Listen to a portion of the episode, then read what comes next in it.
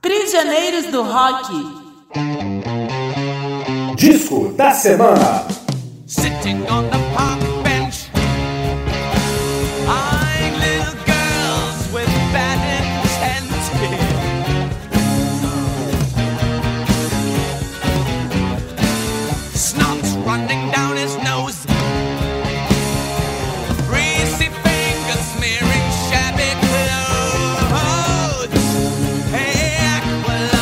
Olá a todas e todos, esse é o Prisioneiros do Rock, seu podcast musical de todas as semanas. Hoje nós vamos falar de um disco que está comemorando 50 anos, o clássico do Jethro Tull, Aqualung. E eu queria passar para o Christian com uma pergunta. Esse é um disco de rock progressivo?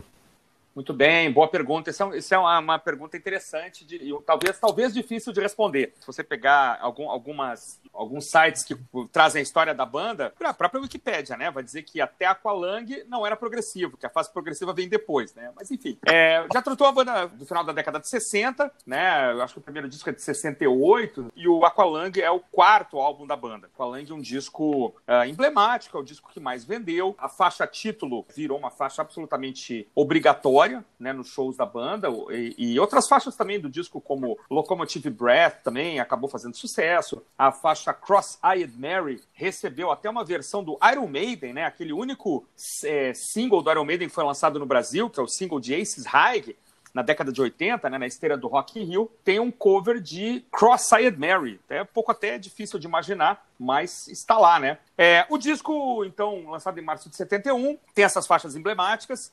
Costumam perguntar muito para o Anderson é, se é um disco conceitual, né? Na verdade, ele não é por inteiro. Então, isso é, isso é uma, isso é uma resposta interessante para se dar. Algumas faixas conversam entre si. Tanto que no, no meio da, da Cross-Eyed Mary, o personagem Aqualung aparece de novo.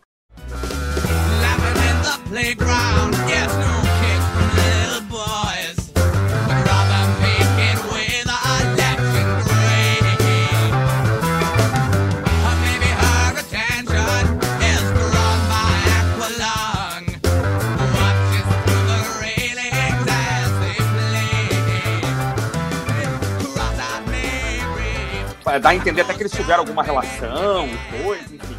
Né, ele fica observando ela de longe, parece que eles se conhecem, né? Então tem uma, tem uma, uma ligação entre as faixas, mas não é entre todas, certo? Então isso, inclusive, deixava o Anderson aparentemente nervoso, a ponto dele conclamar a banda a eles fazerem depois álbuns progressivos, álbuns conceituais. Ah, vocês querem disco conceitual? Toma disco conceitual. Então depois veio lá o, o Thick as a Brick, o disco Passion Play, que aí é uma faixa de cada lado, é disco conceitual mesmo, né? Encerra um, um conceito único. Aqui não foi o que aconteceu. Uma coisa que eu acho muito bacana do Tool é que nós temos uma banda que é tida, né, é, primordialmente, assim como uma banda de, de rock progressivo, mas ela não traz muitas vezes aqueles elementos próprios do progressivo, como por exemplo músicas longas demais, grandes passagens instrumentais. Há momentos em que a banda é absolutamente objetiva, né? É, chega a ter vinhetas aí de um minuto e pouco, como é o caso desse disco. Hã? Não, vou só interromper. Vinhetas Pois são típicas de rock progressivo. São, praticamente É, eu digo o rock assim, é. progressivo inventou essa ideia da vinheta, de uma música Entre que uma- curta. entre uma faixa e outra, é. Uma faixa para outra. É verdade. Mas tem mais, né? A, a banda, em geral, tem músicas de tamanho normal. Eu ia falar isso agora, assim, né? Você tem músicas de 3, 4 minutos. É, na verdade, assim, a gente tem que puxar pela memória é, quais são as músicas do Tool, né? Que tem, assim, uma duração muito excessiva, né? Então, tirando o Thick as a Brick e Passion Play, você vai ter lá no disco Minstrel é, In the Gallery, uma música com 16 minutos. No disco Crest of an Age, você tem uma música de 10 ou 11, se não me engano. O normal é, é- são músicas palatáveis, quer dizer, você tem é, estrofe, refrão, solo, tem lá o solo de flauta, claro, que dá um ar, né? Lógico, prog, né? A flauta no, no, no- meio de um disco de rock sempre vai trazer uma coisa, né? Meio, meio medieval, mas em geral as músicas têm um tamanho palatável, né? Um tamanho normal. Uma coisa curiosa também sobre esse disco é que ele tem, os lados têm nome. Então o lado 1 se chama Aqualung, e o lado 2, que é um que me acho um pouco mais soturno, chama My God. Eu acho o lado A superior, tem faixa ruim no lado A, na minha opinião né? Aqualung, Cross-Eyed Mary, Ship Day Return. Eu acho Mother Gus, eu acho belíssima a música, assim, as intervenções de flauta são precisas, tranquilas, sem excesso, sem gordura.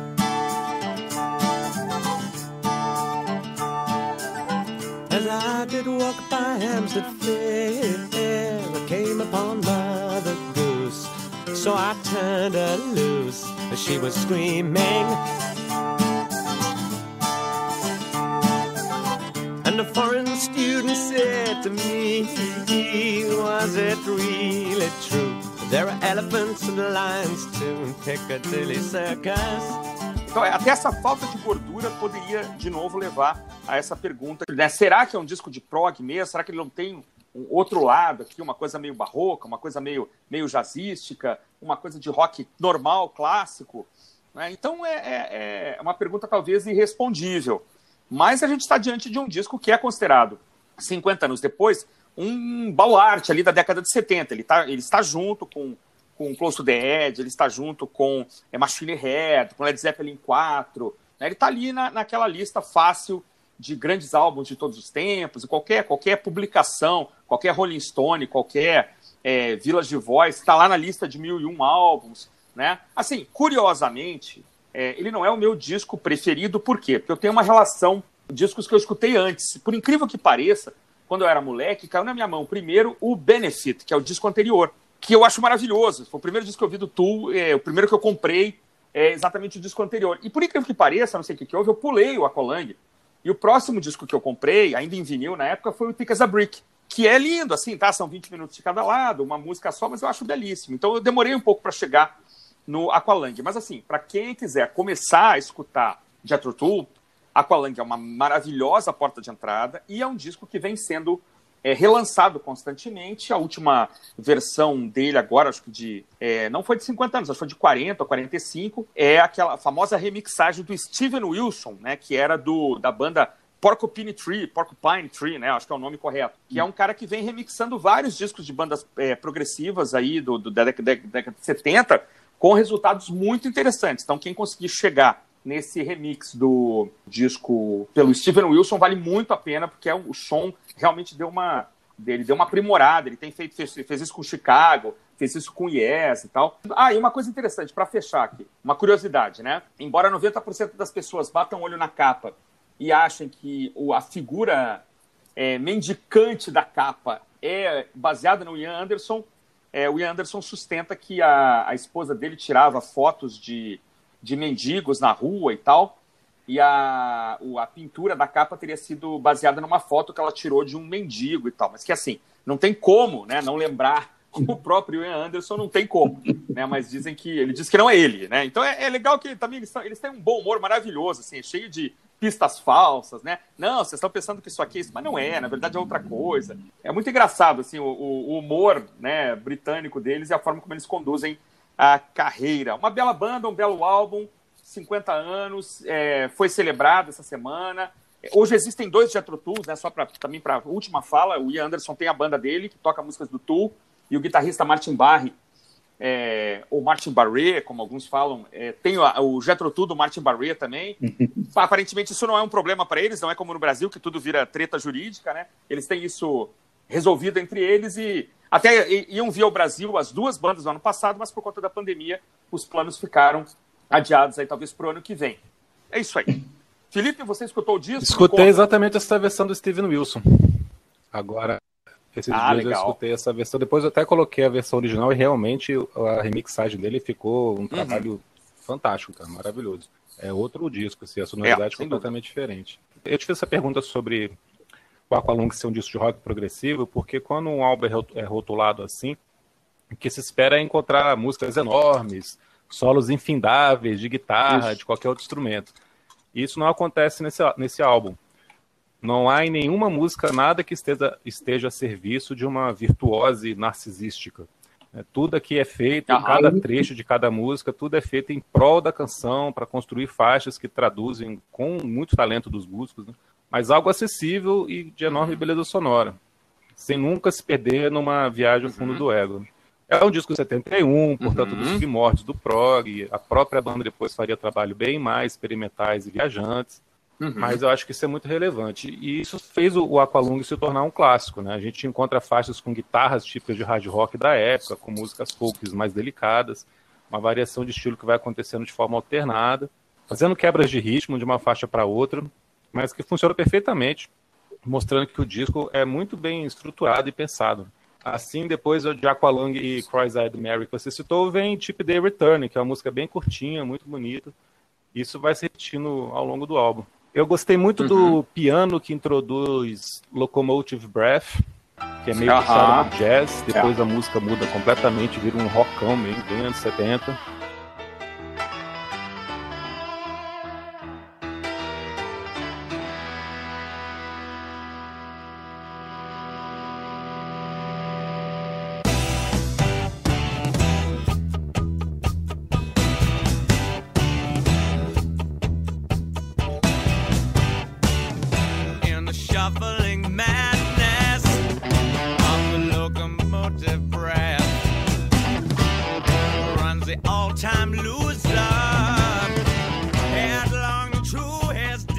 Aliás, é, é algo que a gente vê em várias faixas, né? Essa conjunção de estilos e climas dentro da mesma música, mas tudo muito bem encaixado, não fica em nenhum momento forçado ou chato de estar escutando. Mother Goose também é uma outra faixa que eu gostei mu- muito, né? Que tem um clima medieval, né? Faz você sentir que está escutando uma banda celta, assim, tocando numa feira. No interior, Exato, é, no- no século- né? no século Interior da XIII, né? França, assim. Exato. é. Eu acho que a faixa mais próxima de um típico rock progressivo é My God. Inclusive tem um interlude ali no Uhum. meio com um solo de flauta longo do Anderson, né? Com uma- um começo Exato. de um canto gregoriano ali também acompanhando esse solo de flauta. Então tem essa quebra de, de climas assim de, de andamento nessa música, ela é um pouco mais longa e a- parece mais mesmo com um, que a gente chamaria de um prog depois, né?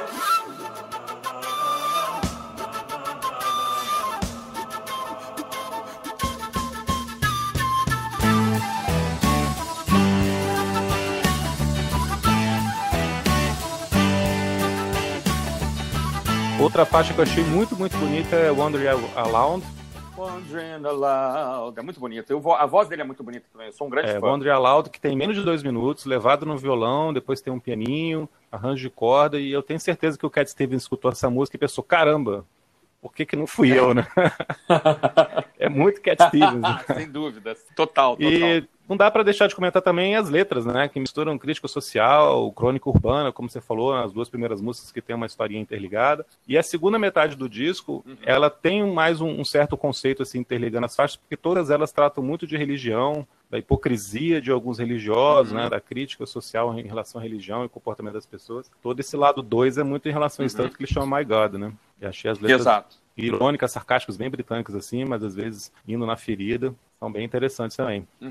É, eu acho assim que o fato, o fato rapidinho assim, o fato dele, dele ser o compositor de todas as faixas, quase sempre, né, é dá, dá uma unidade muito legal, né? E assim, os músicos são músicos de muita qualidade. Todo mundo que passou pela banda, que a gente não tem ainda a formação estabelecida, sabe, a chamada formação clássica, né? Ainda trocaria um baterista e tal, mas assim, esses caras, John Evan, o pianista, né?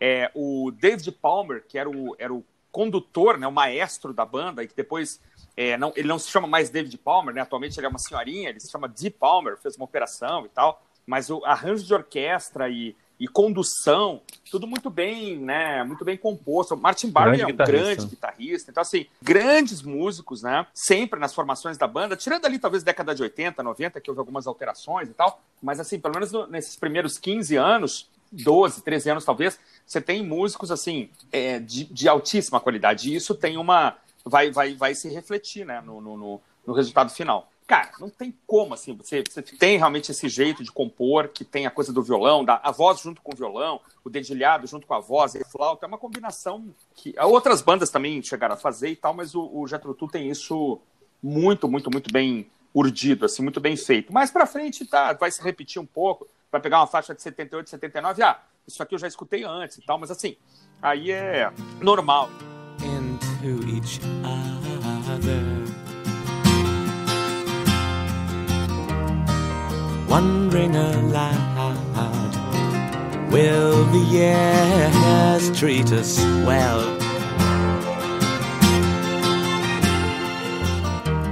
As she floats in the kitchen, I'm tasting. Já você lembra pelo menos da música ou não? Eu lembrava da música Aqualung, é, e eu escutei esse disco na cama ontem, mas não na parte boa da cama, né? Eu escutei com faringite, né? E aí botei o disco como é, um relaxamento, né? Não coloquei o disco Aham. em altíssima potência, né? Botei ali baixinho do lado. E aí o disco é conceitual, sim. Se você se você coloca, se você coloca o álbum baixinho, você percebe que na verdade as músicas vão se interconectando muito bem, que o disco como um todo é Aham. bem relaxante, especialmente o lado B é Aham. totalmente conceitual. Eles, eles querem que as músicas dialoguem umas com as outras.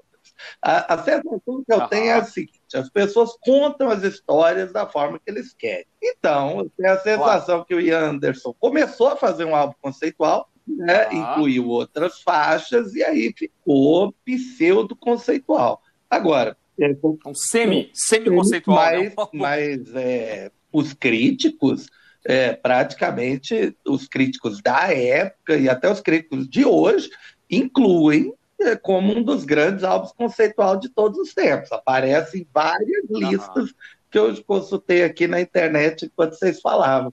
Então, é, então eu fico um pouco, um pouco na dúvida sobre o quão crível dá para é, dá, dá para levar a- a- as frases dos caras. A interpretação do próprio autor, para mim, é só mais uma.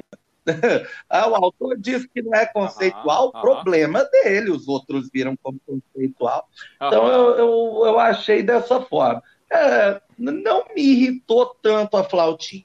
Eu achei que ia irritar, mas não, não irritou tanto. É, eu acho que irrita em outros Aham. álbuns. Acho que justamente por eu ter ouvido né, sobre efeito de é, antitérmicos e analgésicos e anti-inflamatórios, talvez a flautinha tenha dado uma sensação de que estou me aproximando né, perto né, dos portões do céu, algo assim, né?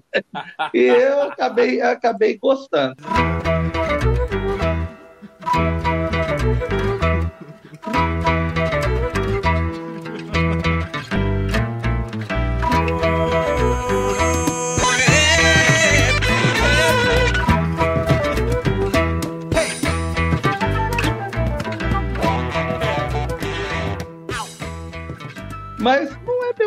Gênero mesmo, não é meu estilo assim. E olha que não tenho raiva exata de rock progressivo. Eu gosto de Gênesis, por exemplo, né, e escuto Aham, aham. uma coletânea do Pink Floyd com prazer. Um disco legal pro, pro gênero mesmo, não, não se não faz feio. A Aqualung tem um riff de guitarra poderoso, divertido. Uhum. E que bom que eles não estenderam a faixa, embora que ao vivo eles estendem, né? Uhum. É, ao vivo o pessoal tá esperando, né? Ao vivo o pessoal até quer que estenda é, mais, eu, né? eu só ouvi a, a edição é, dos anos 2000 e pouco, que foi remasterizada mesmo. Uhum. É, É 2011, é 40 anos. Essa do Ah, 2011 é 40 anos. De 40. É, né? o, som é bem, o som é bastante límpido mesmo.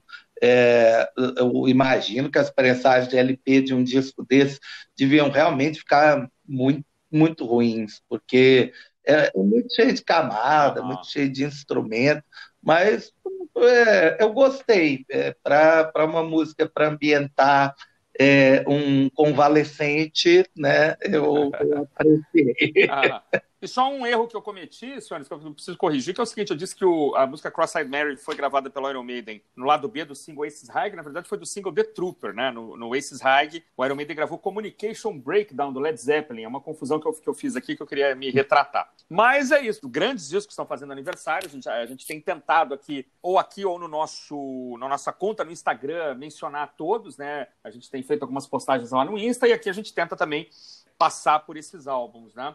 É, em todos os estilos possíveis. Aqui não tem, né? Esse é um, é um, é um podcast desprovido de preconceitos com Com estilos estilo de rock, Então, né? Com estilo de é, rock, né? eu Com não sei se gêneros.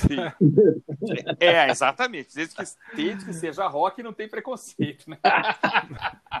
Muito bem, então este foi Aqualung, clássico, lançado em março de 71, que está completando 50 anos. Isso foi é, louvado aí nas redes sociais e a gente não poderia deixar de falar a respeito. Até o Jair Febril né, gostou de, de escutar o Aqualung. Então isso diz muito sobre esse disco né, para os nossos ouvintes aqui. É isso aí, senhores. Eu, eu por mim, fico por aqui. Satisfeito também. Satisfeito, satisfeito. Então, beleza. Esse foi o nosso disco da semana. Nos vemos semana que vem. Nos vemos é ótimo, né? Nos vemos. Nos falamos semana Abração, que vem. Um abraço a todos aí. Até mais. Alô! Prisioneiros do Rock.